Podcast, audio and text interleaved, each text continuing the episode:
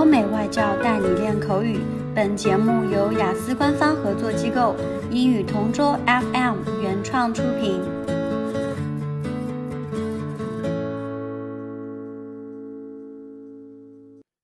This is English Partner Topic Answers recording. For further information, please visit our website englishpartner.taobao.com. Describe a piece of technology you like to use, not computer. Aside from smartphones and laptop, I don't think I can live without my digital camera. I became fascinated with photography five years ago and started working as a freelance photographer. I'm enjoying every minute of it. With a digital camera, I can conveniently take pictures and have them automatically stored on my laptop for future editing. Taking pictures for me is not just clicking the shutter, but capturing a moment that we can never go back to. That's why I like carrying it around with me wherever I go. I also use it to make videos as a keepsake, record events, and I can use it to make a living. I enjoy making vlogs and posting them on YouTube. Last year, I made a couple of videos about some life hacks, and when I posted them on YouTube, the response was great. I was also able to join a number of competitions, and I won that first prize a couple of times.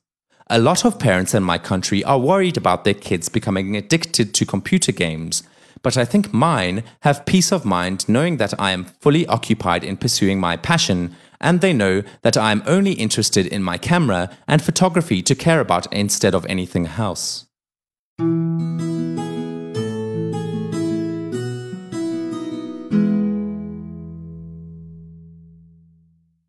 Describe a piece of technology you like to use, not computer.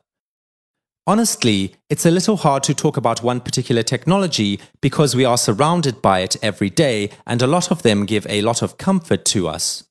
However, I would like to compliment the importance of refrigerator at home. Without any doubt, this product provides convenience and outstanding service for all households.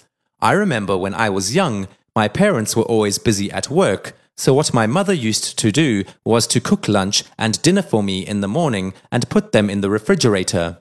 We didn't have to worry about the food being spoiled, I just needed to reheat and the food would be ready to serve. Even now, the refrigerator is still one of the most important things in my apartment. I live alone now, and going to supermarket often is kind of tiring, so what I do is get all the groceries and food for a week at once. I store all of them in the refrigerator. I remember one time when my friend came without any notice during the weekends. That time I was planning on just having noodles for lunch, However, it would have been impolite if I just offered her noodles, so as quick as I could, I looked for available ingredients in the refrigerator and started cooking for her. I was really glad that I was able to serve her a proper meal. You know, the refrigerator was a kind of my savior at that time. It is an amazing invention and I will keep using it. OK，今天的口语话题就到这里啦。如果你有什么想听的话题，可以在音频下面给我们留言。如果你想要获取更多关于雅思学习的内容，可以关注我们的微信公众号“英语同桌”。我们下期再见。